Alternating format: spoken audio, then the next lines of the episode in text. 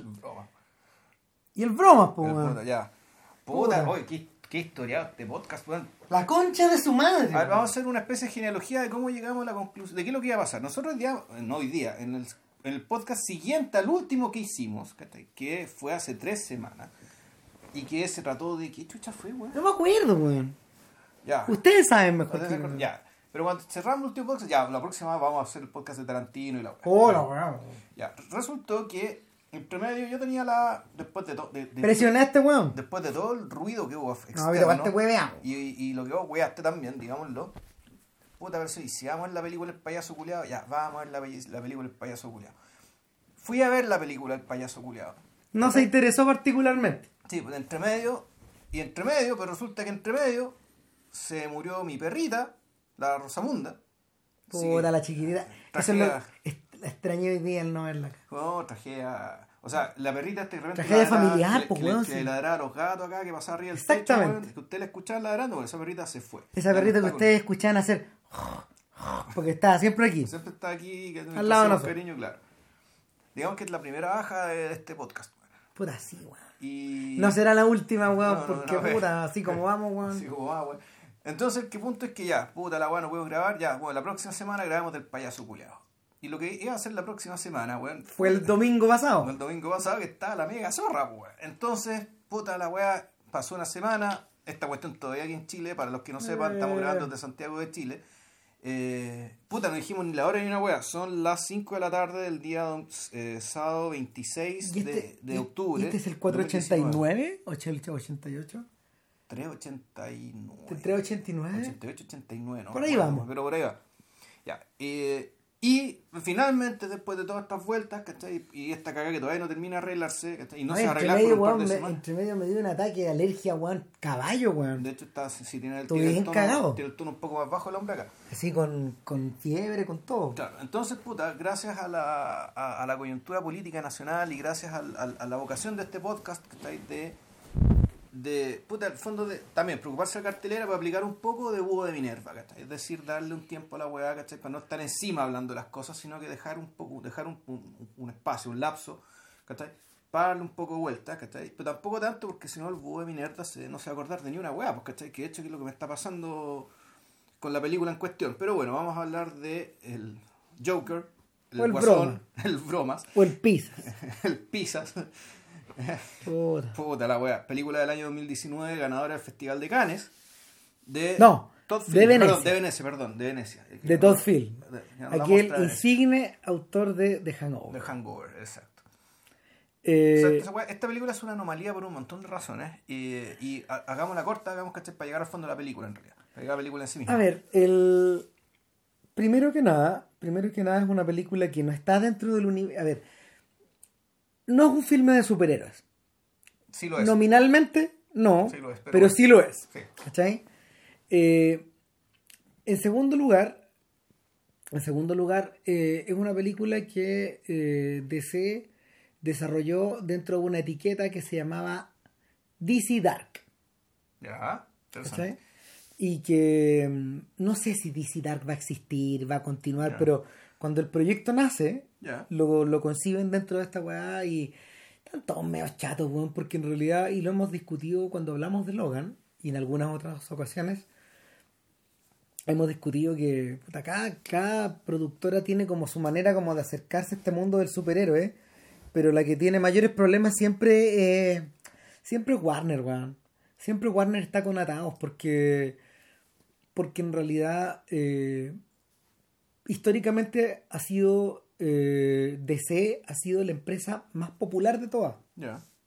Efectivamente, Batman y Superman puta, representan muchísimo para esta weá.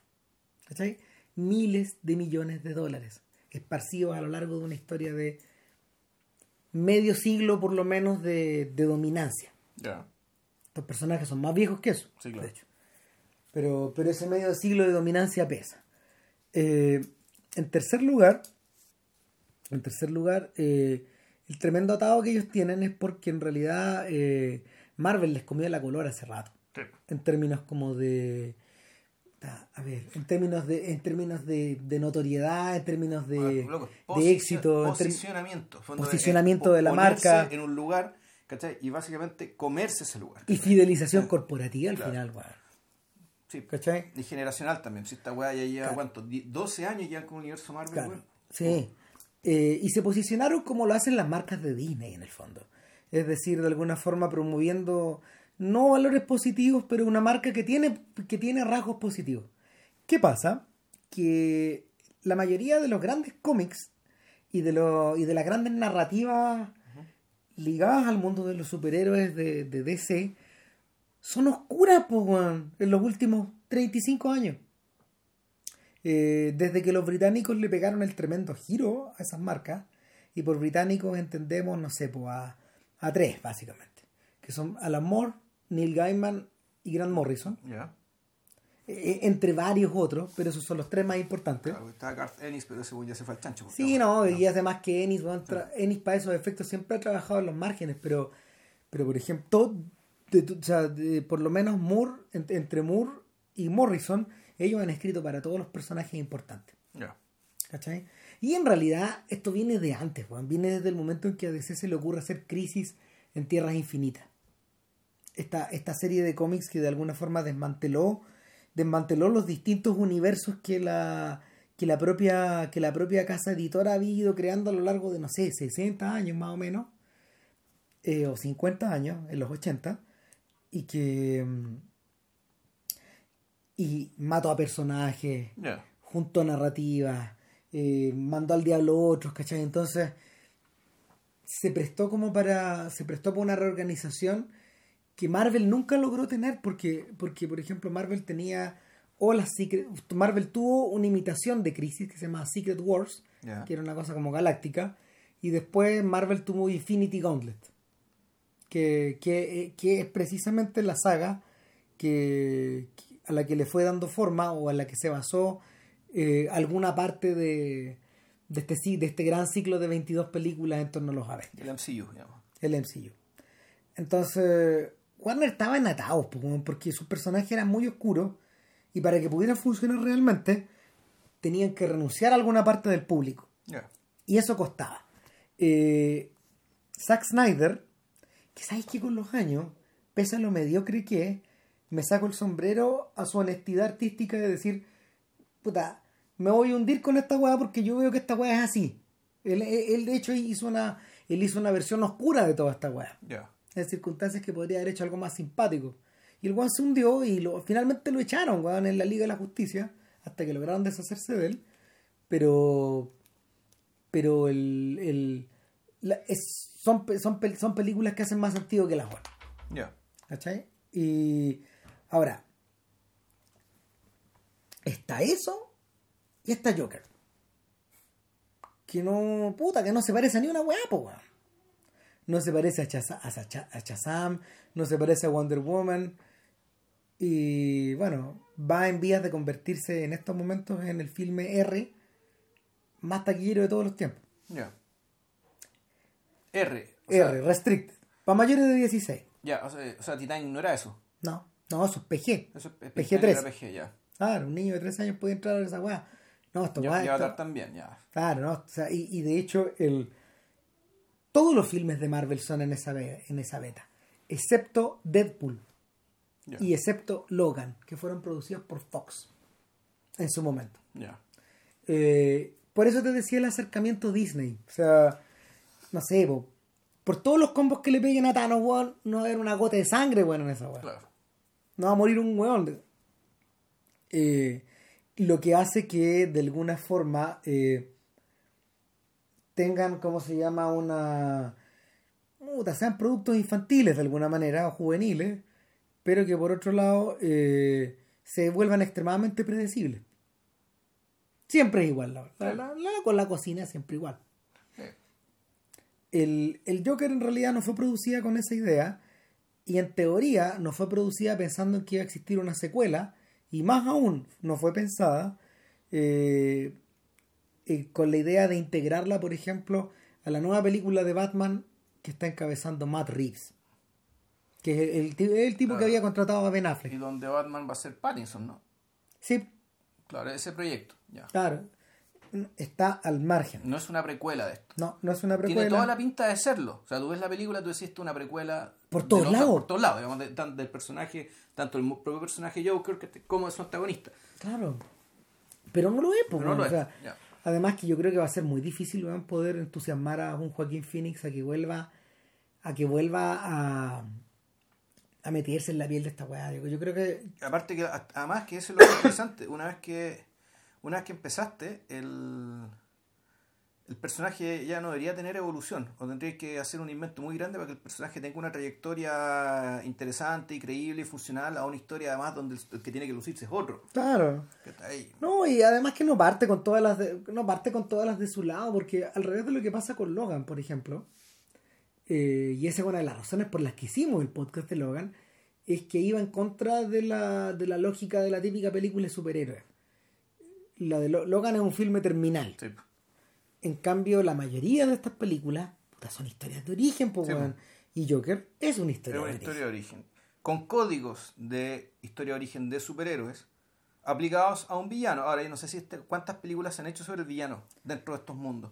Donde el Eh, villano, el, el- el- el objeto de interés sea el villano. Puta, ninguna, po. Probablemente, claro. Mira, la, la única, a ver, a ver, deja hacer memoria para atrás. No, la única película en esta escala que se va a hacer sobre un villano es Black Adam.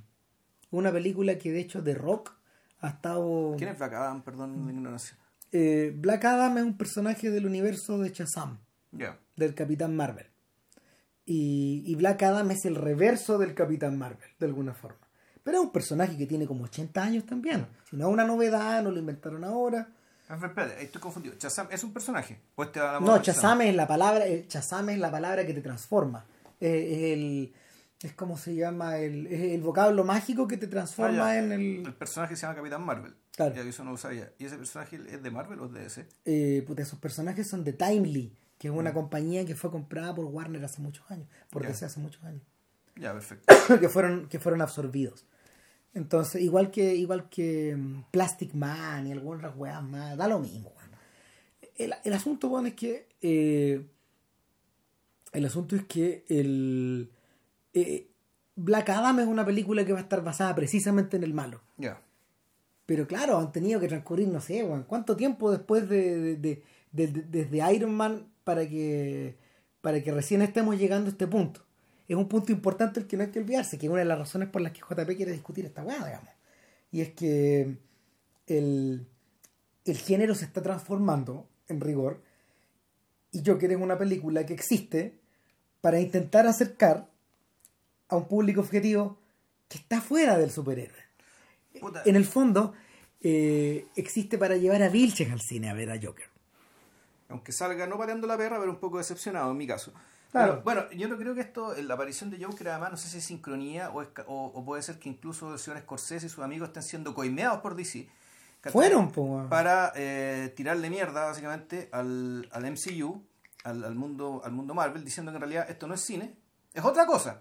Y- y Scorsese fue mucho más respetuoso que Coppola. que Coppola. Pues, de- Dentro de todo, Scorsese dijo, bueno, en realidad el mundo DC no es cine, es otra cosa. No digo si es bueno o es malo.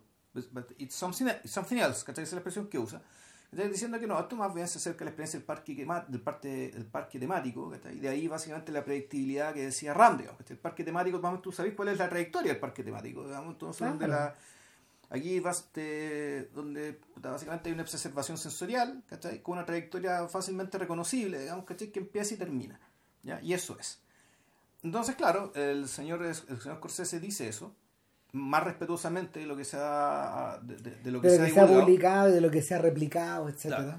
Ahora, pero con eso, cuando estamos, antes de que quedara la cagada en Chile, estamos teníamos tiempo de conversar otras cosas. eh, puta, pensamos, bueno, lo que está haciendo Scorsese igual es riesgoso, porque lo que ha hecho, en el fondo, es enajenar, o, o- o al menos la frase es enajenante de un público que lo único que conoce por cine es esto que él dice que no es cine. Claro.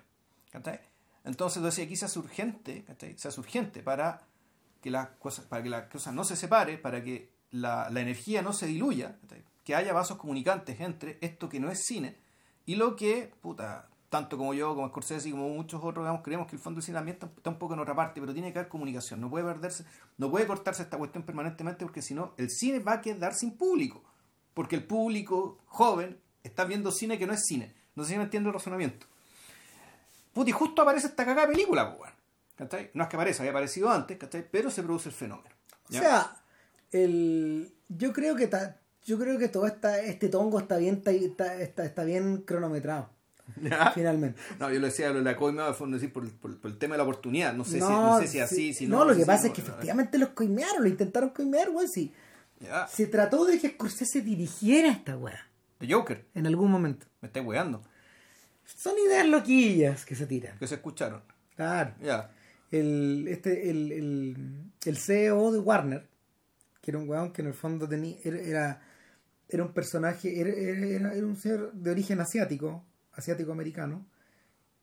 Eh, Kevin Sujiwara, da lo mismo, no, da lo mismo. Eh, y, que, y que hace poco salió por un tema de. puta, un tema, por, por el Me Too salió, pero, pero, pero no, no completamente cagado, sino que le había usado influencias de poder. Era, una- Ah. era un tremendo atado. Eh, él tenía una especialidad en, en marketing de figuritas. Vendía juguetes. Vendía plástico, Claro. plástico de colores. No es tan raro que un gallo haya llegado hasta, hasta esos niveles. Avi Arad, el tipo que comenzó todo esto con los X-Men, Sí. él era un vendedor de juguetes de toda su vida. Es que por eso, recuerden esto está guay, cuando Scorsese dice eso, es que hay algo de verdad, o sea, está la experiencia del parque temático, pero también de hace muchos años, ¿cachai? Que las películas infantiles, incluso puta, de Disney, digamos, eh, y también ahora con los superhéroes, Los Star Wars, todos esos weas. en realidad, claro, también puede entenderlo como vitrinas para vender juguetes. Sí. Y los mayores ingresos no vienen por las películas, sino por que por, juguetes. por el plástico de colores. Entonces Scorsese en realidad no estaba, no estaba nada perdido, ¿cachai? No. Que, el, que a la larga todas estas experiencias puta, siempre parecen ser tributarias de otra cosa más grande. Entonces las llamadas llegaron hasta ahí. Ya. Y, y después se habló de Scorsese como productor ejecutivo de esta wea. Nadie sabía por qué. Solo se sabía que esto transcurría de entre fines de los 70 y principios de los 80, que iba a ser un, que iba a ser un thriller violento hecho para adultos sobre el origen del Joker, nada más. Ah, y que, y que se iba a perseguir a, a una figura estelar por detrás. Y, y a Scorsese eh, como productor ejecutivo. El viejo logró esquivar la, eh, esquivó eh, con gran con gran movimiento de cintura, digamos, esta weá, pero ¿Pero está acreditado o no? eh, no, está acreditado su productora, Ya. Brenda Dillinger Kosoff, su colaboradora estrecha desde, no sé, de los últimos 10 años, desde Hugo para adelante. Ya. ¿sí? Y, y con esta señora de alguna forma, no sé, pues ella lo ha acompañado desde, ella lo ha acompañado desde Shatter Island hasta, hasta The Irishman. Es que ¿sabes por qué? Creo que se me, se me cruzó un flash en la cabeza que al terminar de ver la película y viendo los créditos, porque ahora tengo la costumbre de ver los créditos hasta el final, se me cruzó el nombre de Scorsese.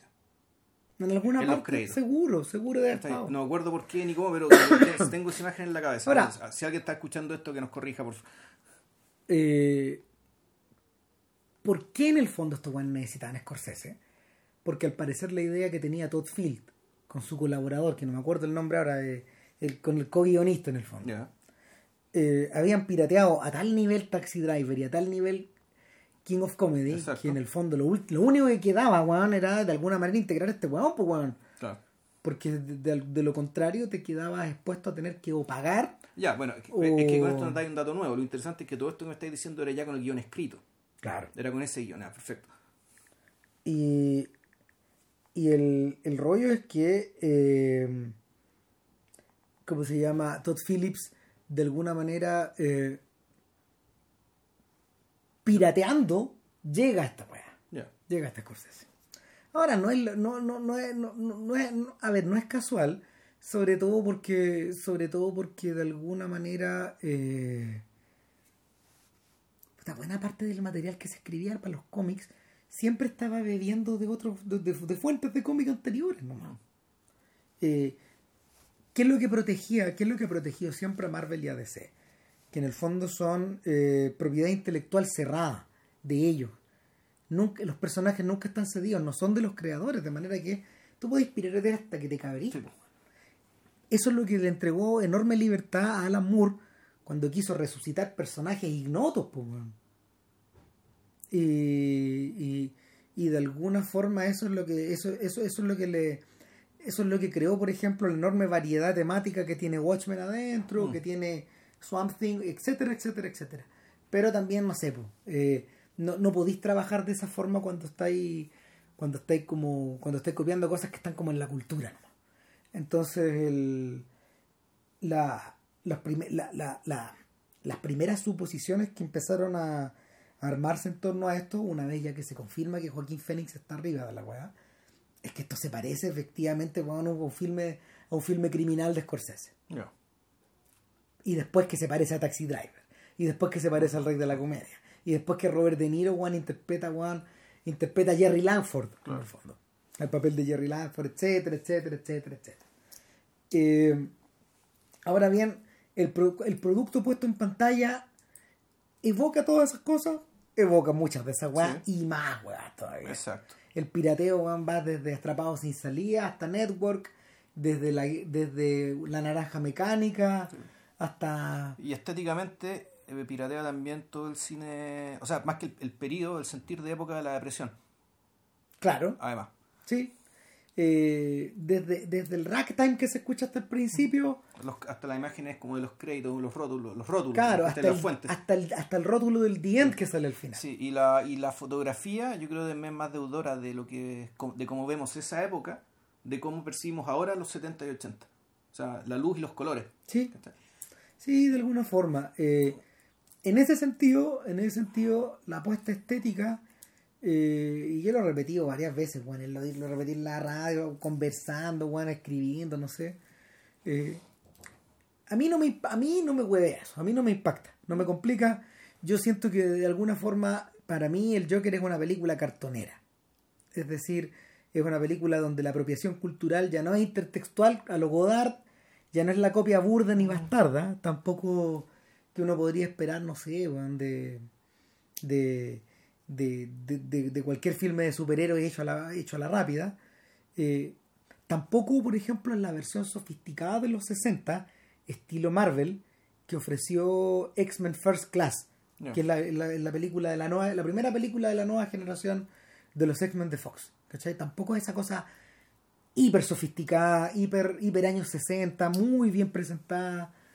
eh, sino que, sino que como decía, pues una, es una cosa media cartonera en el fondo, en el fondo pa- pa- para mí, a mí lo, a mí lo que, y, una- y un, y un rasgo que la de la película que me atrae es que utiliza todas estas influencias, esta mazamorra en el fondo, porque yo siento que eso es un poco, la película tampoco es muy sutil a la hora de decirte, oh, esto se parece a esto, esto es esto otro, sino que sino que te las pone en la cara, te las refriega, weón. te refriega en la cara esta weá. Al punto que tú decías, ah, ok, ok, ok. Ya, yo lo que veo es que en realidad, más, más que la mazamorra, para mí es- son, son tres épocas, que es el presente, porque la película tiene guiños al presente, demasiados guiños al presente, de hecho hay un guiño que parece un error de guion que es crucial y que desvaloriza mucho la película, creo yo. ¿Cuál? El tema este de que al tipo lo hayan grabado de incógnito en el club, cosa que con la tecnología existente en los años 70 es imposible. Ah, claro, que no hay una cámara de televisión ahí. Claro, que en aquel entonces las cámaras medían puta en weas grandes, pesadas, ¿cachai? Entonces Claro. no pasan piola. Ahora, hay- Es como si algo lo hubieran grabado con un teléfono digital cuando la película transcurre en 1970 y algo. Claro, hay algo que te salva ahí. Y es No. que en el fondo, antiguamente, antiguamente, en la época ya de- del Betamax, los viejos clubes de comedia tenían tenían unas cámaras puestas de registro. Pero pero esa weá eh, no era para todas las actuaciones, No. era para algunas cosas nomás y era como para el registro de ellos. ¿Cachai? Muchas veces se, muchas veces se utilizaba para que el cómico eh, era, era, un- era una especie de servicio que se le ofrecía al cómico o, al- o al artista para que ellos pudieran verse y tomar Claro. notas después. El punto es que el... eso me imagino que era siempre con el permiso del cómico, si no te grababan a la mala, po, weón. No, claro, no, y, no, y, Ya. y- y es más burdo que eso. Se trata de una cámara en plano general, Mm. donde en el fondo lo que importaba, lo, lo- lo que lo- no eran planos, no eran planos cerrados. Exacto. Donde lo que le fondo al comediante le importa es como la parada es el look que él tiene desde el público, gestualmente, verbalmente, eh, oralmente, porque también era, era para revisar las rutinas, ¿cachai? Era una referencia nomás. Esa, esa wea aquí está como.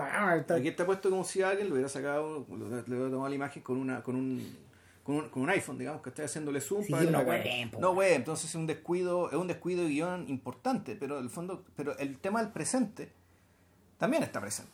O sea, está el presente, los 70, el post 70 por- puta, y la, la depresión, además como periodos, que está ahí, eh, como periodos de estrés eh, absoluto respecto de la respecto de la capacidad de Estados Unidos de cumplir con sus promesas, que está ahí, No, como el- país, digamos, y como, y- como, como, como- como proveedor de una vida civilizada para sus miembros. y don- donde la gente, donde la gente de alguna forma está premiada como pocas veces antes. Claro. Eh, y yo creo que ese punto que dice JP es esencial a la, a la hora como de mensurar la dimensión pública o popular o la recepción la recepción que la película ha tenido en el fondo hacer, hacer eco a que en cierta medida es una película que transcurre en tres épocas simultáneas también. Exacto. Ahora, interesantemente, interesantemente, eh, se trata de las tres épocas de alguna forma en las que, el en la que, en la que estos personajes han estado más convulsos, los personajes de los cómics. Uno es su época de origen. Exactamente, Claro. cuando nacen estos personajes a principios de los 40, eh, la otra es a principios de los 80, de alguna forma cuando cuando sumidos cuando sumidos en el atado de vender menos a estos guanes, de alguna manera eh, abiertamente abren sus personajes a, a pulsiones adultas y esta era donde eh, Warner está aleteando, aleteando como puede a la hora de, de tratar de encontrar eh, eco popular en personajes que ellos saben que tienen una fanaticada gigantesca. Claro. Piensen, piénsenlo, a ver, piensen como si de alguna forma, eh, porque yo creo que a los equipos de fútbol les pasa. En algún momento Colo Colo weón, de haber tenido algún, algún, algún problema o de crisis de caja o de crisis de público y, tiene, que- y, y tiene que haber salido aleteando de ahí de alguna manera, ¿cachai? Sabiendo que ellos tienen, Claro. sabiendo que ellos tienen un producto que es perfecto y que es muy querido. Que tienen, claro, que es el, el- el branding de Colo Colo es un milagro. Exactamente. ¿Cachai? Es un milagro. Es un milagro marca. Exacto. Todos quisieran, eh, claro, no sé, bueno, cuando éramos chicos se vendían pinturas Colo Colo, ¿te acordás? eh? Sí. O sea, cigarros Colo Colo. podías vender el agua que fuera. Exacto. Y la gente la compraba, weón. Obvio. Aunque fuera como el hoyo. Obvio. Entonces, el, eh, es un poco esa la sensación. Estos gallos tienen una marca extraordinaria, pero como diablos la venden. Claro. Están atrapados. Y, y obedece un poco a esta sensación. Eh, mucha gente pensó que, que al meterse en este al meterse en este atado estos gallos estaban estaban eh, ¿cómo se llama? Eh, cortejando una situación sin salida. Todo lo contrario. Ha resultado un extraordinario negocio. Sí. Va por los 700 millones. Da lo mismo. Eh, pero el, el problema es que va, la- no es un juego de suma cero. No, o sea, de partida, bueno, mí- para mí la operación más interesante en realidad es cómo ando toman la decisión de ir a Venecia. ¿Cachai? Porque eso, eso sí que es atípico, eso sí que es raro. ¿Cachai? Sí. Lo digan, digan, digan, ¿sabes qué? Vamos a competir en Venecia con esta wea. No, son muy tirados. Yo creo que yo creo que estos gallos se dieron cuenta, se dieron cuenta en el en el tránsito de la de la escritura la, de la, de la escritura a la puesta en escena. Se dieron cuenta que tenían algo algo que estaba fuera de lo común. Sobre todo trabajar, sobre todo en el trabajo de, de, de Field con, con, con, con Phoenix. Hay mucha gente que le ha bajado weón, el, el humo a perdón, de, de Phillips a, y, y Phoenix. Hay mucha gente que le, le ha bajado el humo al, al director de The Hangover, weón. Eh, diciendo no es posible que este weón haya ganado Venecia con esta película. Tiene que haber algo más. O sea, bueno, evidentemente cuando uno ve la película hay más de un autor. Sí. O sea, eh, yo siento que. Yo siento que, por cierto, un autor de la película es Joaquín Phoenix. Por cierto que sí. Ahora, Eh, para bien y para mal. para bien y para mal, ¿no? Para no, para estoy hablando sí. de para bien y para mal. El otro autor de la película, claramente, es el director de fotos, que estoy buscando el nombre al tiro. ¿Cachai? Eh, el director de foto del filme, que se llama Lawrence Sher. Imagino que y, también debería caer la, la compositora islandesa.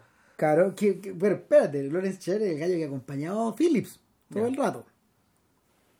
Bueno, la, y la, la señora, ¿cómo se llama ella? Eh, Hildur. También. También es un autor del filme. Pero Phil, Phillips también es autor del film. Yo siento. Ya vamos a entrar a discutir por qué. Algunos, algunos me han agarrado para el hueveo con mi teoría, pero en fin.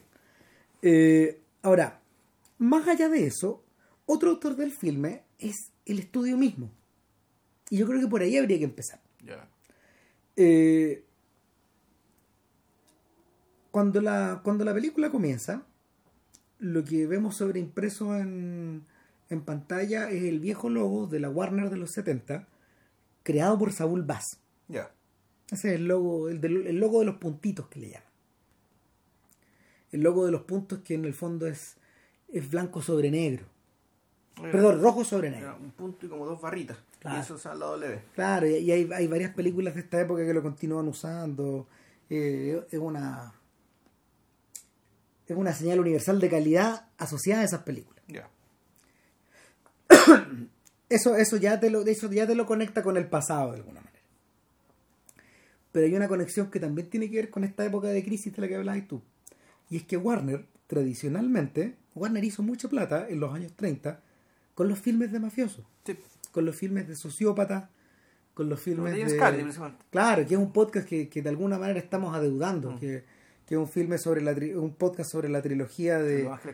Scarface, es, es Scarface, Little Caesar y Public Enemy, que son los tres primeros. ¿Cachai? Son, son, son películas que de alguna forma se aprovecharon del fenómeno del gángster esa es con Robinson. con Edward G. Robinson. Robinson, ya. Se aprovecharon del fenómeno del gángster en forma descarada. En segundo lugar, eh, lo abordaron, lo abordaron de una, de, de de una man- a ver, de, de, de- de una manera muy audaz artísticamente. Y en tercer lugar, eh, crearon filmes, esos tres filmes están creados en torno a personajes tan magnéticos y al mismo tiempo tan polémicos, ¿cachai? Que en todos esos casos eh, se, se tuvo que colocar un disclaimer en la pantalla. ¿Cachai? Donde No, pues bueno, tenía la censura encima, pues se están Eh. glamorizando, bueno, bueno, que tenían la cagada, pues. Sí, po, pero esto es antes, esto es antes del código Hayes. Sí. Este- esto es antes de que existiera una censura organizada, de alguna forma. O sea, la, el escándalo fue tan grande, la cagada fue tan grande, que estos guanes de alguna manera tuvieron que salvar la cara eh, a nivel de opinión pública. No fuera a hacer cosas que los confundieran a ellos, una máquina, una máquina del capital, Ujú. lucrando a costa de estas figuras desquiciadas. Claro. hay un detalle extra. Esta es la época del origen del FBI. En una era donde el FBI eh, no reconocía que existiera crimen organizado en Estados Unidos. De la boca para afuera no existían los gangsters. Existían solo los criminales aislados. El, el escándalo fue tan grande que la Warner a mitad de la década cambió, puta, cambió la comunicación y dejó de hacer estas películas sobre estos criminales locos y pasó la pasar, pasar a hacer películas sobre po- pacos fachos. po. Claro. Ahora, entre medio también en- hay que recordar que en 1933 se acaba la prohibición. Claro, Por lo tanto, también las condiciones de origen que generaron todo esto también cambiaron. Claro. Entonces, en cierta medida, eh, todo este auge, todo este auge de alguna forma eh, redundó en que la, en que el género se volviera popular y redundó también en el prestigio popular de estos personajes. po. O sea, para todos estos efectos, estos jóvenes no solo eran fuera de la ley, sino que al mismo tiempo eran una suerte de héroe folclórico. No. Sí, esa es la weá Era peligrosa. Robin Hood, digamos. Claro, esa es la agua peligrosa que había por detrás. Eh, esta, esta, esta tradición del sociópata puesto en pantalla redundó finalmente, redundó finalmente en que eh, aparecieran los primeros antihéroes del noir o del Ya. proto noir, por un lado, en que un tipo que no tenía cara de actor principal como Humphrey Bogart se convirtiera en una estrella. Y en último término, que claro, que, que James Cagney se, que James Cagney se transformara en el, en el epítome, weón, del, del hombre enloquecido de mitad de siglo. Porque de hecho las películas, las películas de esta tradición cierran con White Heat. Esa es la Exacto. última de todas. Top of the World Mag, Top la of the World weá. Mag, loco, es- es- está ciego, ¿no? Ese es cuando le llega el, el chorro de vapor en los ojos. ¿Esa es? Eh, Pues, no, el weón cuando está weón, cuando está como, cuando está electrocutándose weón, Ya. en el tope de una torre. O sea, eh, ya después de eso no es posible hacer esta weá. ¿Cachai? Y es algo que también yo me imagino weón, al Joker de Phoenix van evocando. Eso por un lado. Bueno, eso, esa tradición redundó en que Warner históricamente siempre ha sido proclive a financiar películas de mafiosos o a financiar películas de crimen. Sea, sea, eh, sea la pandilla salvaje, por ejemplo, en, en- eh, en- en su versión eh, en su dimensión más criminal, o, eh, o Bonnie and Clyde, o sea Goodfellas eh, en su versión en su versión más parroquial. ya, ¿Cachai? más de barrio. más de barrio, claro, y uno, y uno advierte que hay una diferencia grande entre, no sé, po, entre la versión barrial de Goodfellas y el padrino de Paramount, porque Claro. Paramount era elegancia. Claro, ¿cachai? el padrino de aristocracia, digamos. Claro, Sí. entonces, en ese sentido, eh, el Joker se instala históricamente dentro de un género y dentro de un estudio que lo pueda coger bien, Claro. Un estudio que tiene una ética, toda la vida. claro, coherente en ese sentido. No, y una ética media working class también. Mm. Y, y por lo mismo la historia de Arthur Fleck, la historia de Arthur Fleck, este, este comediante, este payaso que trabaja que trabaja en una, agen- en claro. una, en una agencia que, que los arrienda para todo, Exacto. desde, desde las liquidaciones, que es la primera escena que vemos, hasta no sé, hasta ir a hasta ir, ¿cómo se llama?, a los pabellones de niños con cáncer, etcétera, o a los cumpleaños, la weá que sea, digamos, o a una fiesta de, muy, de mujeres piluchas, la weá que sea, digamos. Eh, Arthur Fleck encuentra pega ahí mientras de alguna forma imagina una carrera o fantasea con una carrera de, de stand-up comedian que no va a ningún lado, eh, en una ciudad gótica que no parece ir tampoco a ningún lado, Claro. en medio de una población de personas que se están enfrentando a una elección de alcalde que, que si no parece comprada, no sé qué parece Claro. y, y a una suerte como de Claro. olla a presión social que se está cocinando lentamente y en la cual eh, este, este primer crimen desesperado que comete que comete Fleck el día que lo despidan eh, contra tres yuppies que se burlan de él weón, en el en el metro eh, se convierte de alguna forma en el emblema weón, de, De la lucha de clases. de la lucha de clases evade po, weón. Y además que ocurre en el metro, y volvemos en un, en un, además en un contexto de deterioro de todo lo público. Desde todo lo público. Es decir, desde el transporte público, en este caso el metro, donde tres yuppies de mierda, digamos, que están ahí al borde del abuso de una mujer que está sola. Y, y el Joker se comporta como superhéroe atrayendo la atención sobre él para que dejen a esta mujer tranquila.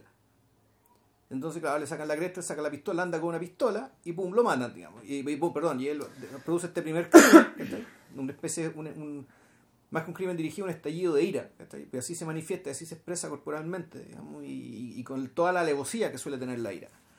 Mm. El, lo otro público está, claro, él va a servicio, va, él va a, un- a una especie de conserjería, de consejería, también provista por el Estado, digamos, ¿cachai? para las personas que vienen saliendo de, que han tenido problemas mentales severos, y que en este caso que vienen rehabilitándose de una, pas- de una pasantía en el Arkham Asylum, en el asilo Arkham, el manicomio de la ciudad, eh, que resulta que en algún momento se le acaba la plata, por lo tanto lo cortan, es decir, lo dejan botado sin sus medicamentos y sin atención, sin que nadie lo escuche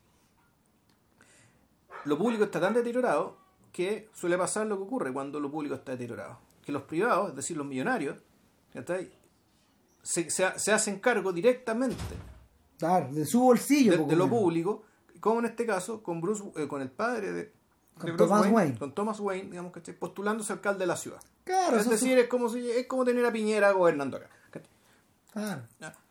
Entonces, el tú por, por- una parte la película demuestra demuestra este estado de las cosas ¿cachai? donde que básicamente va siempre de mal en peor ese es como el mapa y este es como el y, es el lugar eh, es la, la escenografía donde y esa es estable vuelvo a decirlo donde lo que ocurre es el tránsito de esta persona hacia la locura. Y esa locura. Eh, me parece a mí, ese tránsito, perdón, es un tránsito que está hecho, creo yo, con pinceles bien gruesos, más bien gruesos, más, más que sutiles, a partir de, de hitos súper, eh, puta, obvios por no decir burdos. O sea, el hecho de que a este tipo, en la medida que le regala una pistola después de que por, primera vez le pegan, o sea, desde que le- cuando le pegan, empieza la película y le pegan unos gamberros que le roban su, su letrerito, él parte a buscar su letrerito porque con él trabaja, y le pegan con el letrerito, le rompen el letrerito, le sacan la cresta. Entonces, otro payaso amigo de él le pasa una pistola para que se defienda. ¿Ya? ¿Por qué? Porque fue, efectivamente, lo público está tan deprimido que no hay agentes públicos, es decir, pacos. Pa- para que defiendan a gente como Fleck. Entonces la gente, el, Fleck va a tener que naturalmente defenderse por sí mismo ¿cachai? con la pistola que le presta a este colega. Sucede que con esta pistola, este tipo no solo mata a alguien, sino que en realidad lo que obtiene, a partir de ahí empieza a vislumbrar la posibilidad de, eh, de liberarse de, de sí mismo, de los temores, de las precariedades, digamos, en el fondo, dicho en burdo, es como si le hubieran regalado un pico. Bueno, yo ahí difiero. ¿Por qué? Porque el tipo efectivamente mata a los tres tipos y después justo esa misma noche, oh, las cosas, weón, que te- termina en el departamento de su vecina. Claro. Casualidad, ya. El, yo, bueno, a ver, sí, pero no, digamos. Sí, el, el- en ese sentido, mira, en ese sentido yo creo que, yo creo que Joker está escrita, es raro, Joker está escrita como un cómic. Más como un cómic que como un guion. Ya. Eh, cuando uno ve las películas de, de superhéroes que han tenido éxito a lo largo de estos años, están escritas como películas. Cuando uno, o sea, no sé, te lo hablo como lector de esta juega. El, lo- las revistas de cómic, estas de 32 páginas, no, no las de la era de. No, las, no, no estas weas de la era, weón, de, de, de la de las novelas gráficas, ni ni una weá, digamos, sino que las weas hechas así modestamente, con los comerciales entre medio, weón. Weas hechas un poco a la carrera, weón, etcétera. Siempre, está, siempre están llenas de, están repletas de lugares comunes. Siempre tienen trazo grueso.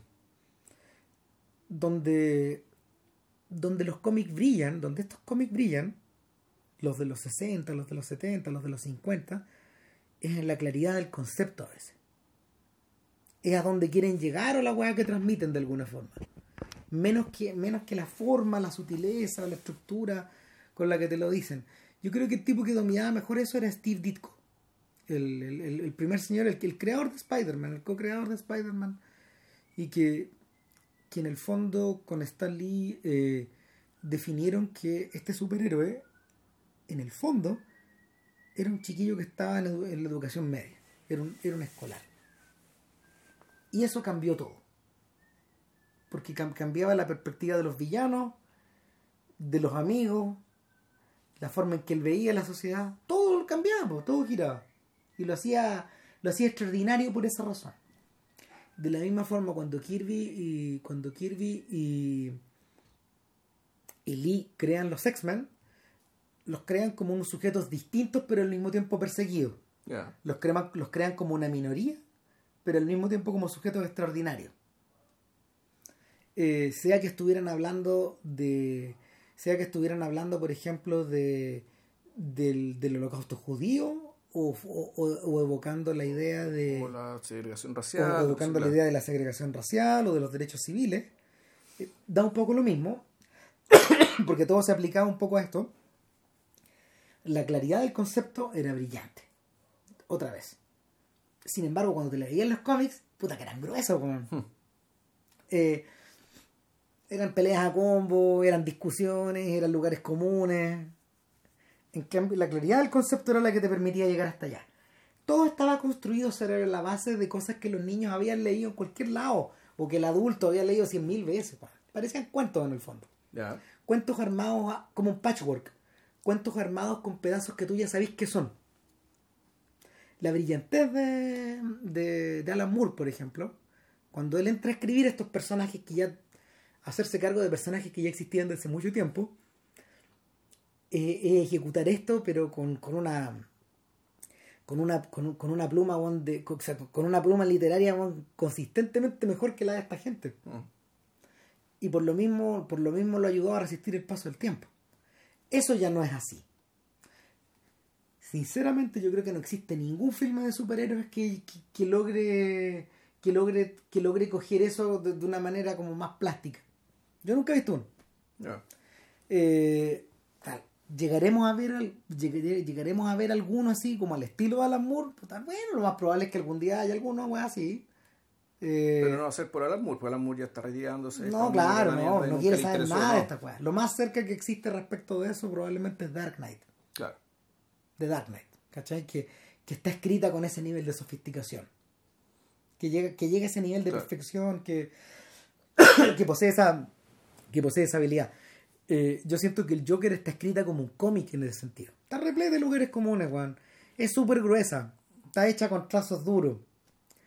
Eh, sin embargo, la claridad del concepto, puta, predomina, llega hasta el final. Eh, el concepto es súper simple. Eh, Imagínenlo. El concepto, en realidad, el concepto. Bueno, ¿cuál es el concepto según tú? O sea, a ver. Está, construido sobre está construido como una torta. Y, lo que hay abajo de la torta, de alguna forma, es una pregunta. Imagínense un mundo o una ciudad gótica donde aún faltan 30 años para que exista Batman. Ya. ¿Qué hay ahí? Puta, la pudrición, la olla a presión, eh, los Robert Barons, todo lo que tú queráis. En el fondo es una sociedad que es una sociedad que va rumbo al caos y a la locura. Segundo piso de la torta, imagínense a un, pequeño, a un pequeño pelado que está metido, eh, que está metido en este colador, en este colador, y, que de alguna forma se quiebra en dos, pero al quebrarse en dos, puta, no se deshace, no se muere, sino que emerge otra cosa. Eh, y el tercer piso de la torta es, imagínense que, que ese perdedor no es uno, sino que muchos, que de alguna forma, que de alguna forma eh, se sienten se sienten o motivados o identificados o gatillados por esta figura o esta antifigura. ese es el concepto. Para mí el concepto es, es, mucho más simple y el concepto de realidad es más que imaginémonos. Es posible eh, que si lleguemos a un estado de cosas en el cual el villano es el héroe. Y por lo tanto, su evolución, su, proceso de mutación desde la aparente normalidad hacia el rol de hombre, de hombre extraordinario es semejante y comparable al, a cómo un hombre eh, corriente decide ser un superhéroe. Ya sea Peter Parker, aunque lo pique la araña, pero el proceso para convertirse en superhéroe igual implica un proceso, implica decisiones, implica dificultades, implica eh, implica conocerse y reconocerse a sí mismo. Eh, lo mismo con Batman, Superman ya otra cosa. Superman es Dios, es otra wea, debe ser otra historia. El, y la película efectivamente trata ese proceso con los códigos del superhéroe, sobre todo el tema de la música. O sea, hay, parte, hay momentos de la música de la señora eh, Gunnar Dottir que son, pues efectivamente, eh, de esta cosa bien fría, bien como de música contemporánea, que te da, te da cuenta de la deshumanización y la violencia, Pero hay otras partes en que tenéis la gran fanfarria, tenéis esta cuestión que te envuelve por completo, que está asociada a la transformación, Que está asociada, no sé, desde, desde John Williams y Superman. Claro.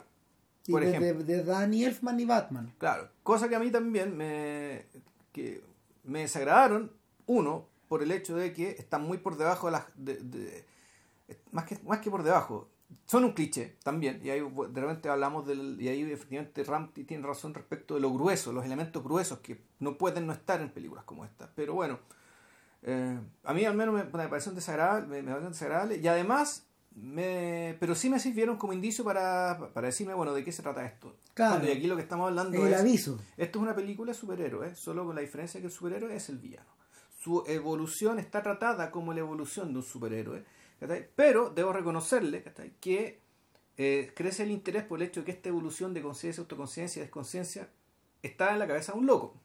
Y aquí, claro, es tan importante el tema de la, de, la actuación, de la interpretación de, de, cómo llegáis hasta allá. cómo hasta allá. Y ahí me parece también, eso sí, que la, actuación de River Phoenix, de, de Phoenix, a ratos es errática no es tan magnífica, no es tan perfecta ni es tan redonda como la, como la quieren vender. No. Yo creo que en varios momentos la No derechamente se le arranca la moto y me da la impresión de que no está puesto, no, él no pone, no parece estar puesto su, su actuación, recurso al servicio del objetivo película, sino parece al revés.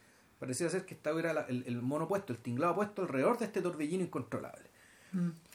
Eh, puta, lo que acaba de decir JP, de hecho, weón, es la pregunta que está por detrás de, de, de Killing Joke. Ya. al final. ¿Te acordás cuando uno lee The Killing Joke? Eh, Moore hace lo imposible. Creó una novela gráfica, pero en el fondo es un cómic. Está diagramado como un cómic. Exacto. Sea, Dave Gibbons lo dibuja como, perdón, Brian Boland lo dibuja como un cómic. Eh, como un cómic común y corriente en el fondo. Eh, de, de estos impresos bueno, en papel malo, en papel de pulpa. Eh, y el- los huevones concibieron este one shot, esta historia de alguna manera acerca como de la, de la relación entre, de espejo entre Batman y el Joker, porque eso es. Eh, llega una relación donde en el fondo, no sé, po, por más que se golpeen, nunca se van a echar al suelo. Por más que se persigan, nunca se van a matar. Puta, solo les queda echarse a reír weón, con un chiste malo al final. Claro. Eh, Ahora, yo, yo lo recuerdo de Nenko es que finalmente sí lo mata. No. Lo mata sangre fría. no, Lo ahorca.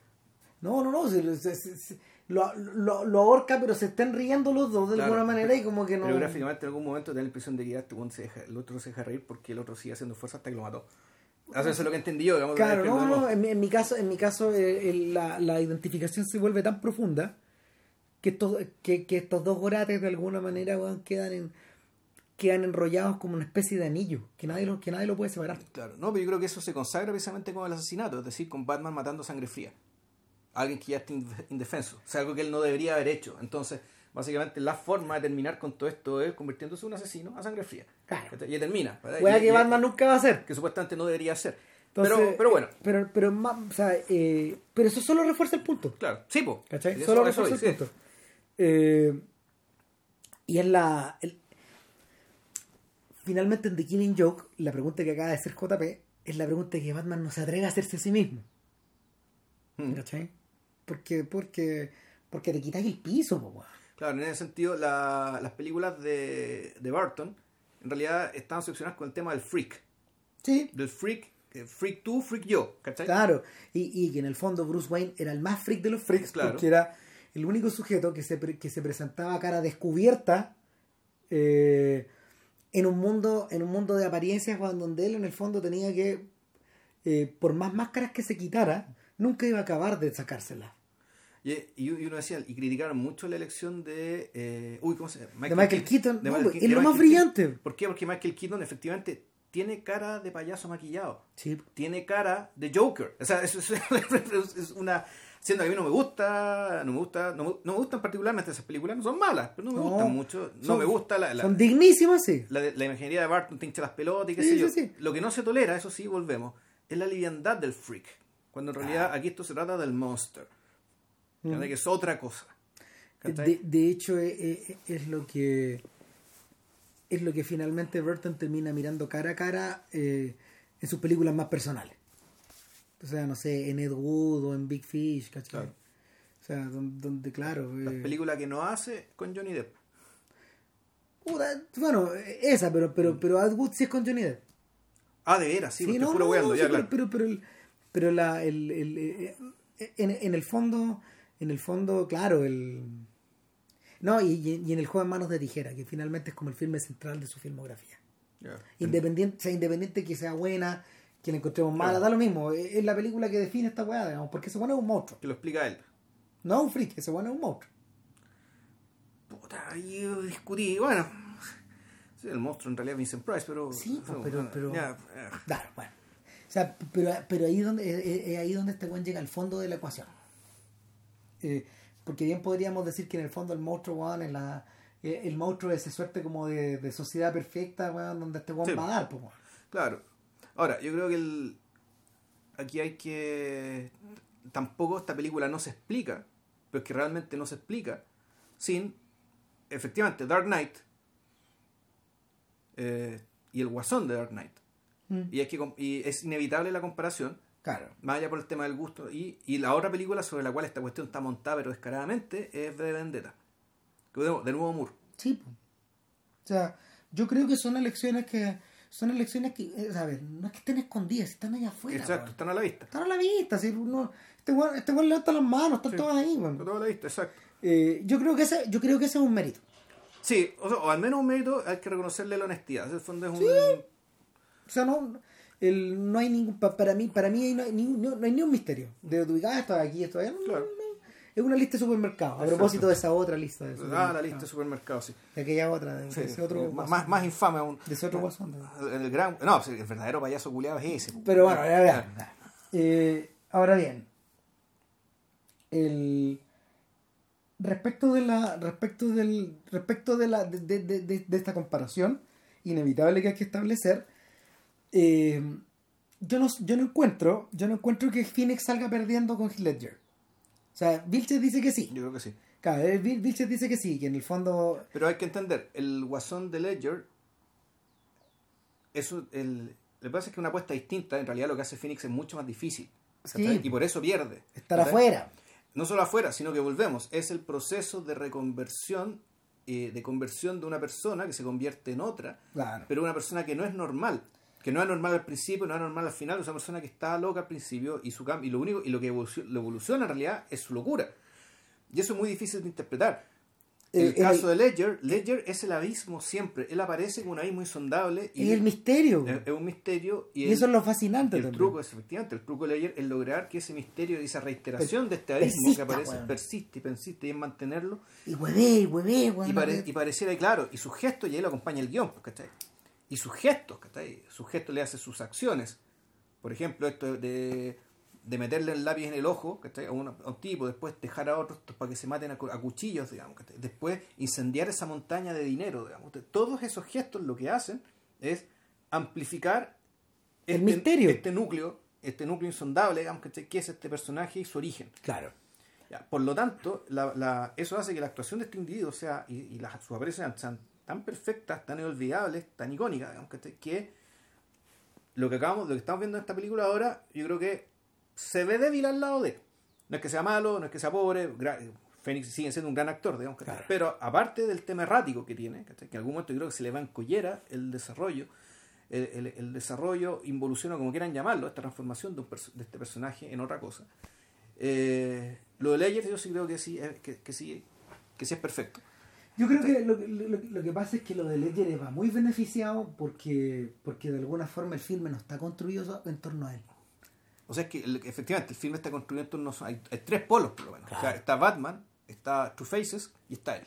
Claro. Y además el comisionado Gordon. O sea, tenéis por lo menos estos cuatro Mm, núcleos que mm, mm, y, y en, y en último término, en último mujer. término, no, en último término un discurso acerca como de la de la forma en que, en que estos cuatro huevones gestionan el poder, porque, en el fondo esta es una película cívica, ¿cachai? Una película sobre, es acerca de la sociedad. sobre el poder y el control social. Claro, sobre el control social. Sí. Exactamente. Ahora, el guasón no el guasón no puede hacer eso. No, porque, porque está con- otra cosa. Sí. Está construida al revés, está, insisto, está, está construida, está construida como Scarface, como el enemigo público y como el, como, y como el pequeño César.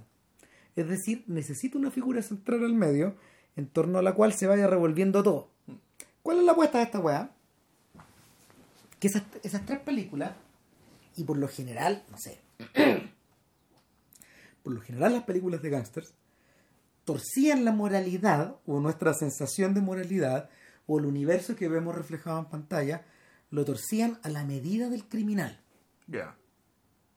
Al punto, weón, de que, no sé, pues en Scarface está esta escena memorable, weón, de unos weones en un, en un, en- ¿cómo se llama? En un bowling donde, donde mm, el personaje de, de George Raft, weón, tira la... ¿Era de George Raft, weón? No es Paul. Paul- no, Boris Karloff, no. Ah. El weón tira la bola No, pero espérate, Scarface. Es Paul Mooney, pero, Paul Mooney, pero, sí. pero no, pero este- aquí no sale Paul Mooney. en Ah, esta ya, es otro personaje, ya. El weón tira la bola, creo que es Karloff, weón. Y, y se escucha, se- se- la, la cámara sigue a la bola, la cámara de Howard Hawks sigue a la bola, que hace una chuza, pero entre que la mano suelta la bola y llega a la chuza, hay una ráfaga de metralleta donde el weón muere claro. y la, y la chuza se produce después de su muerte. Entonces tú decís, ¡ah! ¿Cachai? Entonces tú, tú, tú decís, puta, concha tu madre, esta weá se, tor- se torció el mundo, weón. la realidad se vuelve siniestra. La, la realidad se vuelve no solo siniestra, sino que negra y sardónica, weón. Para cagarla más. Ya. No hay Dios ni ley en esta weá. Eh, es en este mundo, weón, donde yo le puedo reventar un pomelo en la cara a mi señora, weón. Eh, que, que- que es lo que hace. James Cagney en enemigo público. sí. Claro, o, o- o- o- es un mundo donde, donde, ¿cómo se llama? No sé, pues el personaje de Robinson, weón, es el último pelo de la cola al principio, pero rápidamente escala como demonio, weón, Sí, por arriba. el- historia, fue de la historia del Capone, eso, ¿no? Esa es la historia del Capone, weón. Porque además G. Robinson físicamente Es igual. al Capone. Es Entonces- igual al Capone. O sea, buscaron el weón más parecido que había. Y, eso yo no he visto la película. Lo que pasa es que yo he visto fotos del Capone y he visto fotos de Robinson. Increíble. y son iguales. ¿no? Idénticos. Entonces, entonces el. puta, lo que vuelve genial a Goodfellas es que Goodfellas es una relectura de esta misma weá. Estamos tan metidos dentro del mundo de Henry Hill que nuestra percepción de la realidad está alterada. Vamos a las fiestas con este weón. Sí. Salimos con la polola, weón. Después con la, con la amante, weón. Después, después acuchillamos un weón, weón. O sea, sea, eh, y sigue, y sigue, la- y sigue, y sigue. Pero sí, re- recuerda, vamos, el- esto el podcast, eh, perdón, el, el producto inicial y fundacional de este podcast, que es The Wire. Los, los narcos, ¿cachai? Le llaman a esa weá, le llaman The Game. Sí, tiene un nombre. O sea, el mundo en el que ellos viven y su, su actividad laboral, digamos, ¿cachai? Es un mundo cerrado. Y ellos le ponen un nombre y la gente que está fuera de ese mundo, para esa gente hay otras reglas. O sea, Sí. hay reglas para el mundo adentro, para The Game, y hay reglas para el mundo afuera. For the schmucks, por los idiotas, para los idiotas. Eh, Pero ellos, llaman- ellos, ellos son mucho más respetuosos, ellos, lo llaman los working people. Sí, po. ¿cachai? O sea, en ese sentido eran mucho más respetuosos los narcos de The Wire respecto de, la- de- de- de los que estaban fuera de este mono, ¿cachai? Que estos Que estos italianos. Claro. Eh, el, que es precisamente la. Es precisamente la. A ver, la, la diferencia que tú notas al principio de Goodfellas y al final del logo de Wall Street. Ahí divisamos a la working people. Ya. For Sí, real. sí. Ah, no sé, bueno, los personajes de verdad. Pero, pero cuando tú ya estás al, cuando tú estás al centro del ciclo, cuando tú estás ahí en el corazón de casino, ¿dónde están, weón? El, estáis, tan met- estáis tan metidos en la moral de estos gallos que no. que, que el, puta, que el suelo desaparece. Sí, ahora, el caso, pero interesante que estamos hablando de esto, de una película de un personaje que está siempre solo. Sí, po. Porque tú me estás dando ejemplos de personas que en el fondo terminan armando su, su tinglado, su organización, que está ahí en un mundo paralelo respecto de. Pero aquí el mundo paralelo, este weón es su propio mundo, es un mundo construido por él. Bueno, y eso es lo fascinante de esta cuestión, porque en el fondo la apuesta de esta película eh, pareciera ser que, en- en- a ver, a los ojos de esta película pareciera ser que ese mundo criminal o ese mundo de fantasía no existe. ¿Cachai? La película en algún modo, y también de manera muy gruesa, no hay que olvidar, puta, se lo cuestiona, weón, cuando, cuando el personaje de Sassy Beats, la chiquilla, weón, que, la chiquilla de Atlanta, para todos los que siguen la serie, Claro. ¿cachai? Que, apa- que aparece es la vecina y con la cual este sujeto tiene un, tiene un, tiene un intento de amorío, digamos que, este, que no puede durar mucho porque básicamente el tipo es disfuncional. Claro, la, la, la polola de Childish Gambino, weón. Y el... No, no, me refiero que en este caso Ah, claro, la vecina, claro. La vecina Tufleck, con la cual tiene un, tiene un amorío, que, que dura muy poco. eh, pero es que ni sabemos. Yo, yo, yo, yo, si tú me preguntas, eso nunca fue. No, sí, sí pasó. pasó No, una no, Vilches cree que sí. Yo digo que nunca. Ya. ¿Cachai? O sea, eh, pa- a ese nivel, para mí, a Ya. ese nivel está la indefinición de esta weá. Al punto de que ella le tiene miedo a esta weá. Pues cuando lo vemos, es más, hay gente que dice que después de esa escena, ella muere. O sea, la, la, la narrativa para ellos es- la- la- lo cierran tanto.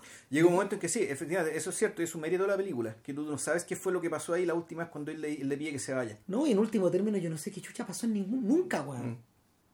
Al final. Porque la esta suposición de que este amorío que él se inventa, esta compañía que él tiene, esta forma como de relacionarse con el mundo, con el mundo, con el cabro chico, etcétera, con ella, eh, se desvanece de tal manera y te lo muestran, te muestran que ella no estuvo en esos lugares, nunca, que hay gente que ha cerrado la película hasta tal punto que en el fondo este weón se la echó. Ya. yo te diría que el único momento en que él le habla en la película, salvo cuando él entra ahí al departamento y de repente ella se lo encuentra ahí y se asusta mucho, el ascensor. Ese es el único momento donde intercambian una palabra. Nada más. Tú dices que todo el resto se lo inventó. Todo. Todo. Todo inventado. Ya. Y si es así, este weón probablemente se inventó, weón, eh, los diálogos con su madre. También se puede haber inventado, weón, puta, su aparición en el club. Todo lo más. Todo lo más. ¿Y qué es lo, qué- qué es lo real aquí? Volvemos a la baja gruesa. ¿Qué es lo real aquí? Que es uno de los viejos temas de los cómics también, weón.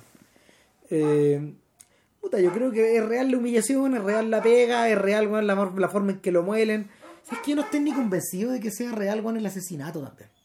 Da lo mismo, para estos efectos da lo mismo. La realidad que termina construyendo la.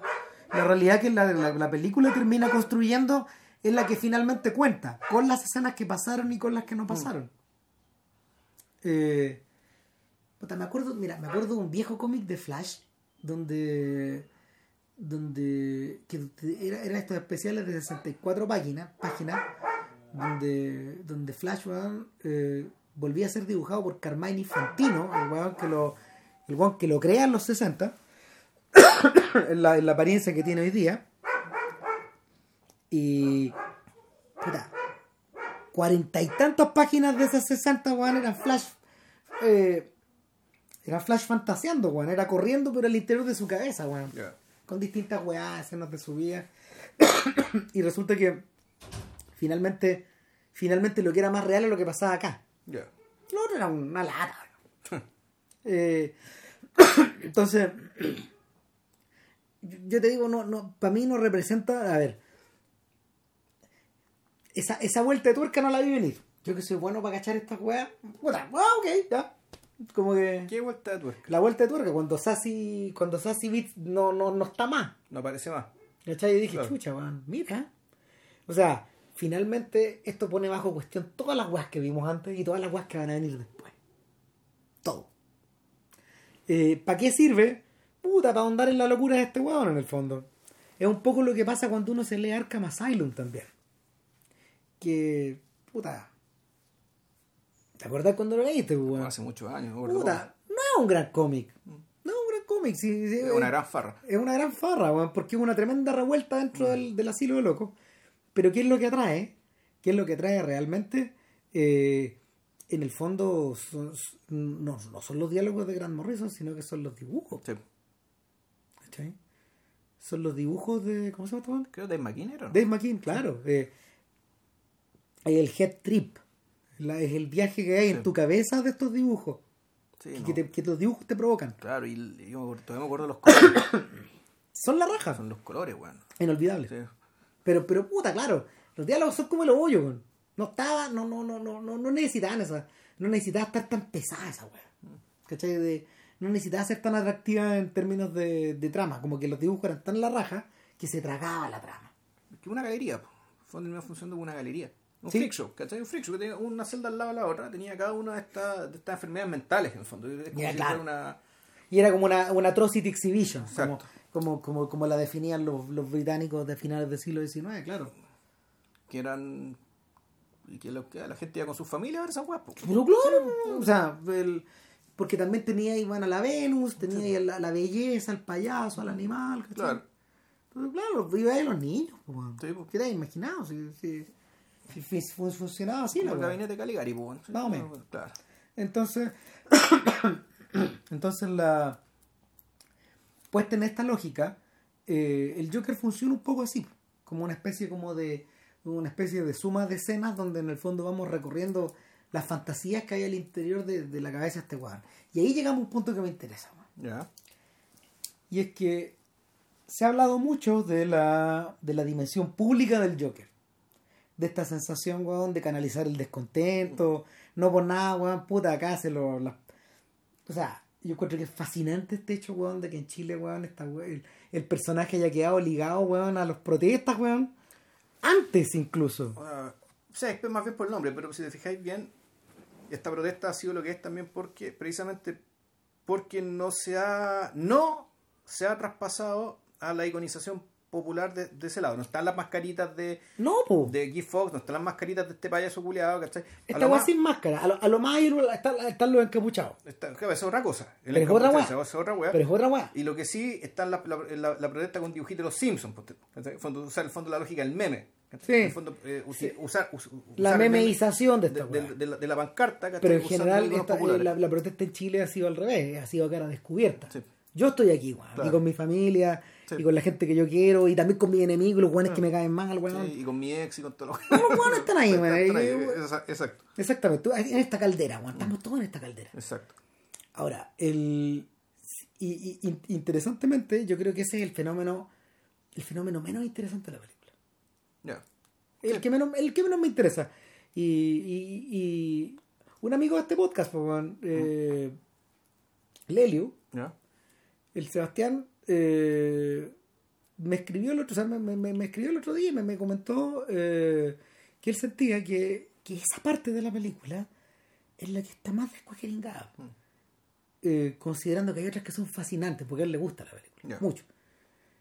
Que hay, que hay cosas que son fascinantes, pero esta está, esta está llevada de manera muy gruesa. Es como si, es como si, es como si la, No, es, volvemos. es como, es como, es como- mira, es como si el manubrio y la micro, se le fuera, se le fuera, ¿cachai?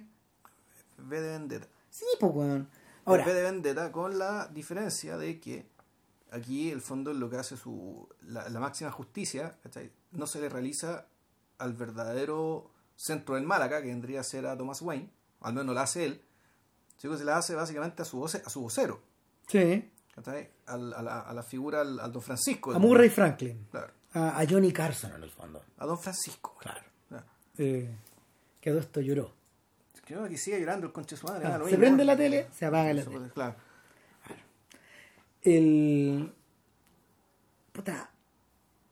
e- En ese plano, en ese plano donde. Donde. Donde. donde a mí se me abre de verdad la película, weón. Cuando, cuando este weón por fin llega al show. Eh, mi sensación, mi sensación es que de alguna manera el personaje de Arthur Fleck es uno entre tantos más de nosotros que hemos, que hemos vivido una que hemos vivido una vida donde en el fondo los medios han tenido mucha importancia. exacto ¿Cachai? Eh, eh, en parte porque hemos dejado que así sea y en parte porque no podemos evitar que no sea. Si el mundo, el mundo se nos ha mediatizado de esta manera, weón. Y, y de ahí viene, y de ahí es donde se me une esto con la vocación cartonera de la película. En el fondo, todo lo que rodea a Fleck. Desde los libros que lee, los discos que escucha, las weas que ve en la tele, las películas que están puestas en la, en la, en, en- en el Times Square fabricado, prefabricado en este, en este The Deuce. claro en Ciudad Gótica ¿cachai? En claro. esta ciudad gótica que la habita. Toda esta, toda esta basura, todo este basural. Que si mal no recuerdo, el, la, ciu- el- las ciudades son Chicago y San Francisco. Pero también hay, hay, hay, hay, hay, miradas. De York. Hay miradas de Nueva York, Sí. hay miradas de San Francisco, hay miradas de Los Ángeles. Eh, dependiendo, sí, sí. De hecho, No, la, pero esca- que- la escalera famosa que hoy día está completamente gentrificada, donde hay payasitos ahora, hay gente que se sube, se saca fotos. Esa escalera está en el Bronx. Ya. Y es una escalera que es tributaria de Murnau, pues, porque cuando tú lo veis subir, te acordáis de, de Letzeman, del último, de, de este viejo que usaba la casa, weón, después de trabajar todo el día, weón. Y, y para quien también la realidad está completamente distorsionada y difuminada a esta altura, porque su deshumanización o su trabajización es total. O sea, se convirtió en, su trabajo se convirtió en su terreno de fantasía. Eh, puta, claro, eh, al estar inmerso hasta, hasta el cogote, hasta la, hasta la coronilla en el basural, en, este basural mediático, eh, finalmente lo único que puede escupir de vuelta eh, es eso, po. es más de eso. Por eso se entiende, de hecho, esta veneración que él tiene, esta veneración, esta relación de amor-odio, esta relación de padre-hijo, esta relación de, de, de imitador y modelo original con Murray Franklin. Sí, o sea, es, es que yo diría de otra manera, en realidad es una lucha canónica absolutamente desigual. Porque en el fondo, en realidad, lo que él quiere, lo que él quiere es estar ahí. Sí. Ahora, su fantasía. Eh, cuando aparece la película, en realidad es una fantasía más bien modesta. Pero la. Pero ya al final, él, uno podría incluso pensar que lo que él quiere hacer cuando mata a Murray Franklin, aparte de hacer justicia, es ocupar su lugar. Y al, al ocupar su lugar, claro, solamente se ocupa su lugar, pero en el sentido de que el- otro tipo de espectáculo. Ese otro, ese otro espectáculo es la revolución. Exacto. Es otra es otra weá. Eh, eh, en el fondo, este es el anti nace una estrella. ¿Cachai? Porque es la misma lógica. Es la misma lógica, el, de, el estar ahí, el convertirse en este Claro. personaje bajo el spotlight, bajo la luz. ¿Cachai? Eh, el convertirse en este sujeto que de alguna manera representa a todos estos televidentes que están en las casas, sus fantasías, su, puta, sus aspiraciones, sus sueños. Estoy hablando de la manera más convencional respecto del, mi- del mitillo ese. ¿Cachai? Eh, Claro, pero nace una estrella al mismo tiempo, pero ahí, claro, es distinto porque además nace una estrella aquí es una pareja donde uno cae, uno sube y el otro cae. sí, no lo necesita. Aquí el weón está solo, Claro. ¿cachai? Pero en realidad, claro, el, el que está arriba, que en el fondo en vez de apoyarlo, Lo que lo, lo- se burla de él. claro, lo, lo, lo tira ocupa, para abajo, lo ocupa como un punchline. lo eleva para pegarle, digamos, ¿cachai? Claro, resulta que pasa lo que pasa, ¿cachai? Porque vol- volvemos por otra, otra, otra, otra dinámica lógica del resentimiento. ¿Cuál es? Que tú no sabes en el peligro en que te encuentras al meterte con gente a la cual realmente no conoces No. y por la cual nunca, para ti nunca existió. Por lo tanto, tú no sabes lo que él piensa, no sabes lo que quiere hacer. Bueno, y eso es el. pa- eh, curiosamente, eso es parte del vértigo de tener un talk show. Mm. ¿Cachai? El, para estos hueones, para los hueones que están en ese negocio, es parte de ese vértigo. Es parte de la es parte de por qué les gusta también. Rara vez, weón, no sé, aparecen hueones originales como Lou Reed que pueden llegar a insultarte en la tele de verdad. Ya. Rara vez pasa eso ya. Pero son weas que han pasado. Eh, Letterman dejaba que le pasa. Los realmente grandes dejan que. Los realmente grandes dejan que. ¿Cómo se llama? Caminan por esa. A ver, ca- caminan por esa navaja. Carson caminaba por esa navaja. Letterman caminaba por esa navaja. Y, y- Conan también. En el fondo. Y, y el, y el buen Colbert también, bueno. Si, si finalmente eh, eh, la, la navaja en este caso no es la violencia, pero es el ridículo. Es el ridículo total. En realidad yo creo que la verdadera navaja es otra. Yo creo que la navaja, más que el ridículo, la navaja va por el lado de lo que decía Bloom. El hecho de que en el fondo las, las palabras del otro se coman las tuyas Sí, y que la conversación en realidad la termine dirigiendo el otro. Sí, En el fondo que tú pierdas el control. Bueno, de de, hecho, de hecho, uno de los gags recurrentes del, del, del show de Colbert eh, en todos estos años ha sido que eh, Jon Stewart weón, va al show, pues weón. Y claro, weón, es el momento donde Colbert dice, ok, ya siéntate, siéntate, weón. Siéntate tú, siéntate tú. ¿Sí? Porque yo sé que, que tus palabras se van a comer a las mías. Ah, chuta, ya. Porque, porque, porque no solo, no solo porque, porque la gente te ve menos que antes, sino que porque también tú eres el productor del show y mis ideas representan las tuyas también. Claro. O sea, soy un empleado tuyo. No, pero al mismo Claro. tiempo, pero al mismo tiempo soy tu igual, soy tu hermano, de, de alguna forma. Soy tu- pero también es su discípulo, ¿no? Porque en el fondo... y soy tu creación. Sí, pues. ¿Cachai? Y, y claro, cuando llega este weón es como que llegar a Orson Welles, pues weón. Sí, pues. Es un poco eso, pero es un- Como El dios de este pequeño mundo, weón. Exacto. El pequeño dios de este pequeño mundo. O sea, y de hecho, de hecho nunca estuvo más claro y más freudianamente claro que el día weón, en que este weón apareció por debajo del, del, eh, del escritorio y le dijo, pero si yo vivo acá, weón, mira. Y la cámara torció. Y claro, eh, debajo del escritorio de Colbert siempre hay una persona. Hay una persona que está pasando cositas o dejando weá. Sí, el consueta, digamos. Un, un- Claro, eh, es un- no está siempre ahí, pero está ese lugar en caso de que lo necesite. Ya. Eh, y claro, el mito, el automito de Stewart es que él vive. Sí, fondo, él es la manito que mueve el títere. Porque en el fondo es lo mismo que, usted- la función de títere es donde la manito que está debajo del No, títere. claro, ¿cachai? pero al mismo tiempo él es el id. Sí. Ah. Soy Bueno. yo, bueno, soy, soy este loco rabioso que está dentro. Ahora, y ahí es, de- y ahí es donde nos conectamos con Phillips. Porque insisto, que insisto, weón, es que cuando veo ese Joker, weón, yo veo a estos tres personajes de The Hangover. ya. Todos mezclados. Es un monstruo creado de alguna forma por esas tres cabezas, weón. Por la locura del guatón, weón, de, Galiafin, de, la, de, de Galifianakis. Que somos está loco. ya, Está loco, está loco. Es la locura simpática, eso sí. que está el fondo el, one que está al borde de la disfuncionalidad. que está ahí. Sí, es, es Curly. Es Claro. Curly de los tres Tres chiflados. claro. Claro.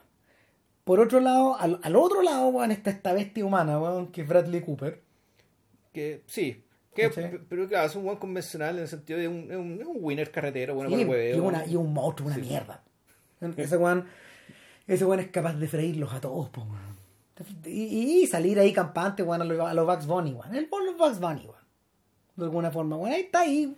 Y no, sé, culiao. no, no sé si tanto, porque por algo estaba metido en el forro este que No, para tiene algo de. a Tiene lo- lealtad, pues, Al así. único weón que le tiene lealtad, yo creo que es al novio, weón.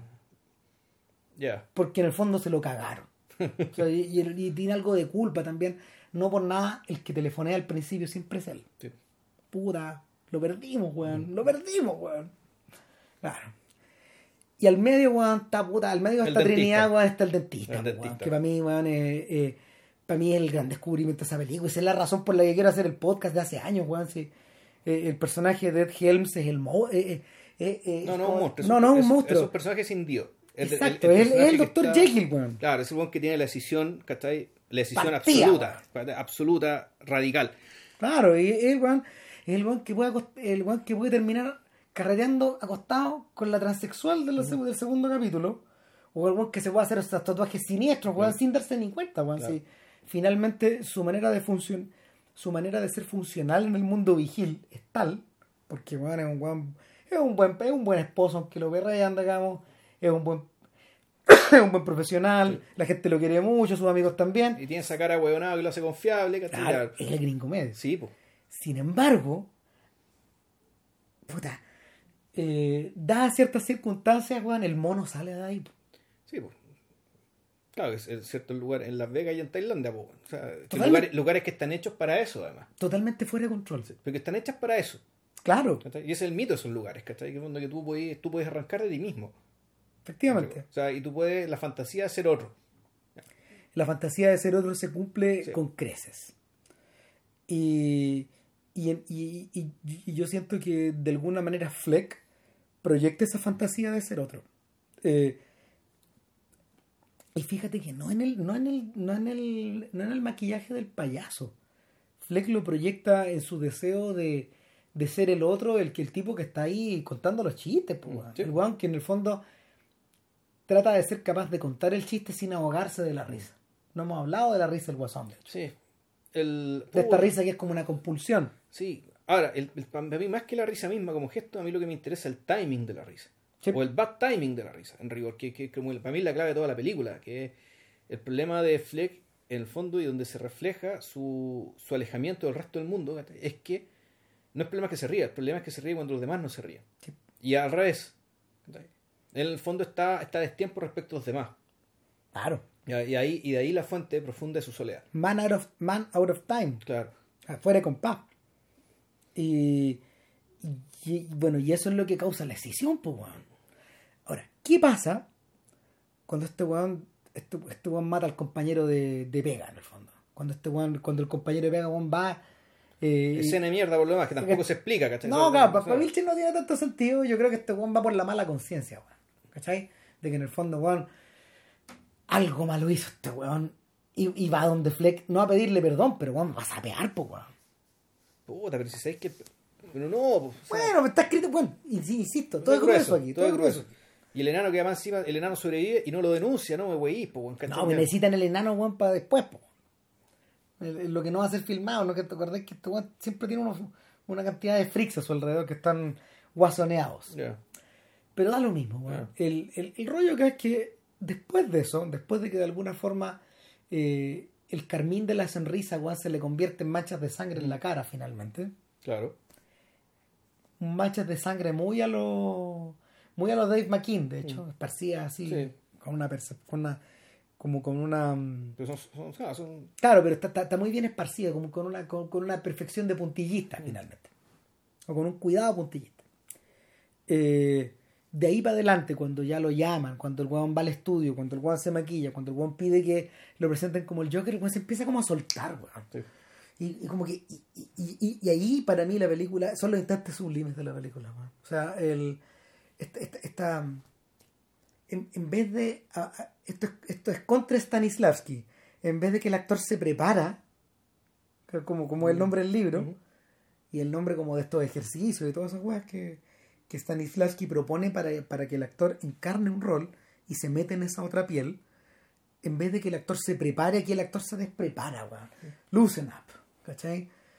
Al punto, y, y- eso, eso- ese, ese es una, esa es una curva que empieza a, a- que empezamos a recorrer y que alcanza su punto más álgido eh, cuando este weón está de espaldas eh, a la cortina y hay un backlight y lo vemos de lo vemos en, en, en silueta y luego viene el contraplano donde está la cortina por Mm, fuera claro.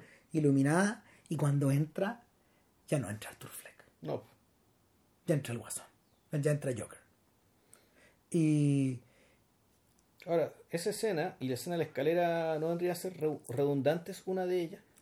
Porque Eh, cuando son la misma escena en son la misma escena son la misma escena. Lo que que una es con público y recién público. Ya, claro, wow, claro, mismo. Pero, uh, pero, pero, la, la, una, hay, hay, una diferencia que es fundamental. Hay una escena que es gruesa, que es la escena gruesa. Es como, ah, ya. El buen bajando la escalera, que antes este le gustaba tanto subir a la gente la risa. Al ritmo, one de Rock and Roll parte 2 de Gary Glitter. Esa, esa, ¿cómo se llama? Ese rip-off de T-Rex, weón, descarado. Mucho más, mejor- mucho mejor percutido, digamos, pero, pero es T-Rex, Sí, es un sí. Eh, eso por un lado. Pero esta otra weá en realidad es una es, es una maravilla, weón, de. Es una, es una maravilla, weón, de.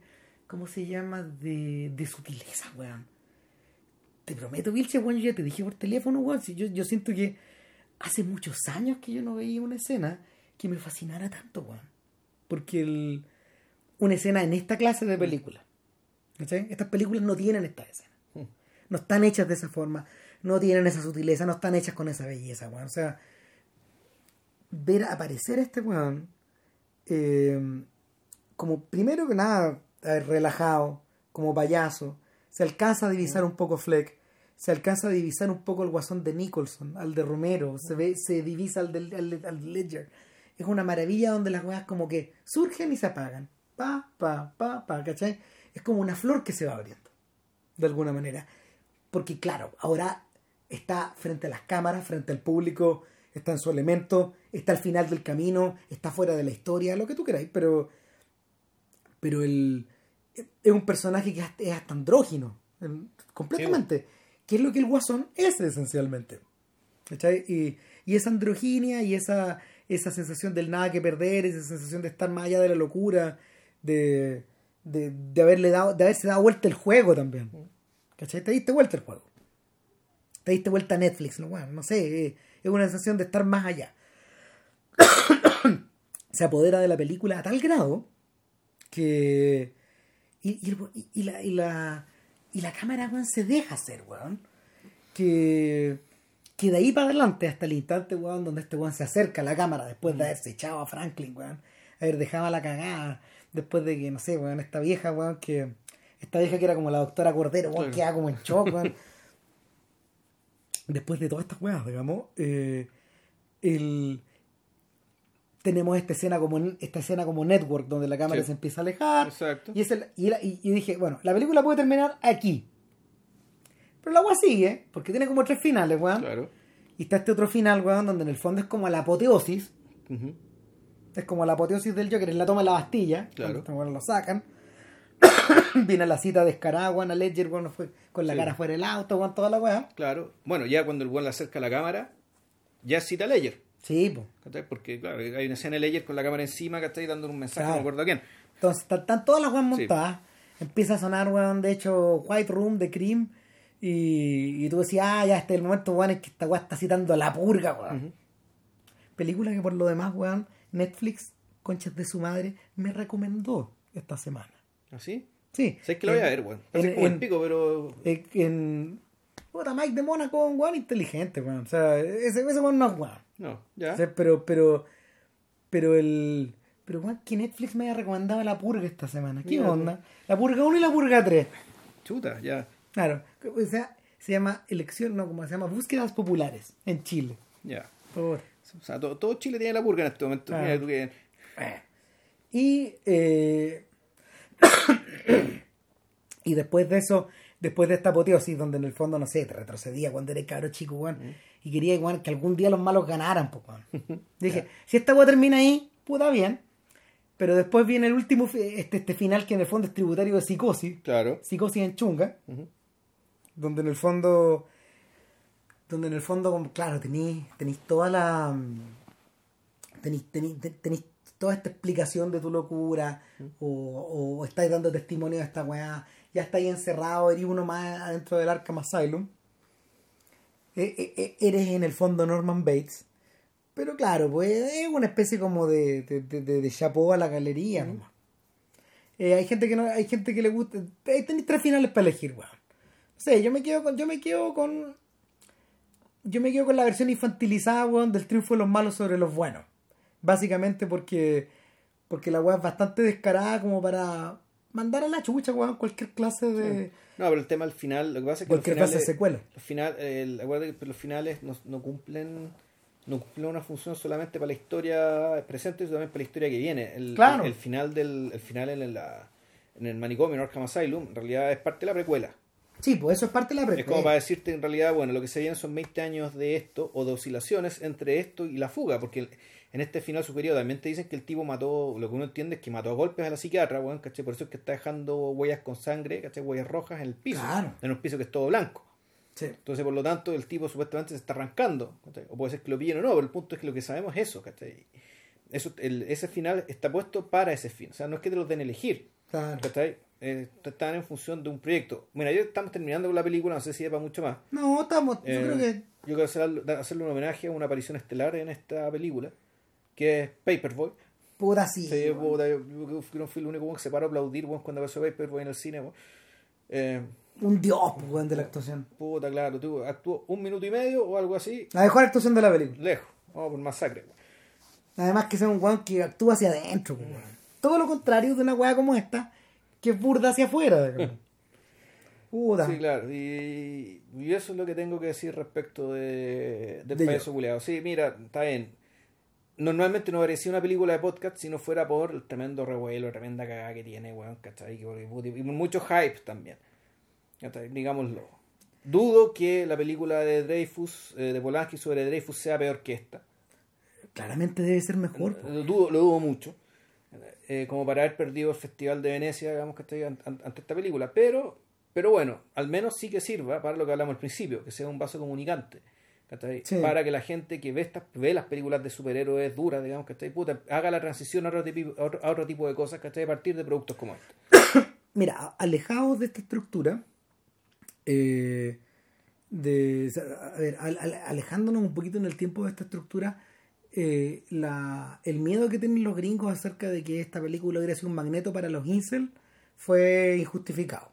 Y es parte del es parte del hype también, de volverla peligrosa, de, de hacerlo de hacer de, de hacer este buen artículo peligroso que no te puedes perder porque weón, vas a quedar fuera de la conversación.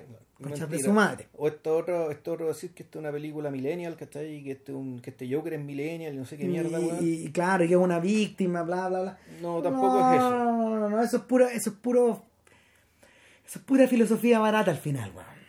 Yo creo que tampoco eso. Yo que tampoco va ahí. Marketing, No, o sea, una lec- es una lectura legítima, ¿cachai? Decir, mira, si la gente puede equivocarse leer las cosas, ¿cachai? O sea, en el fondo una lectura que es una interpretación.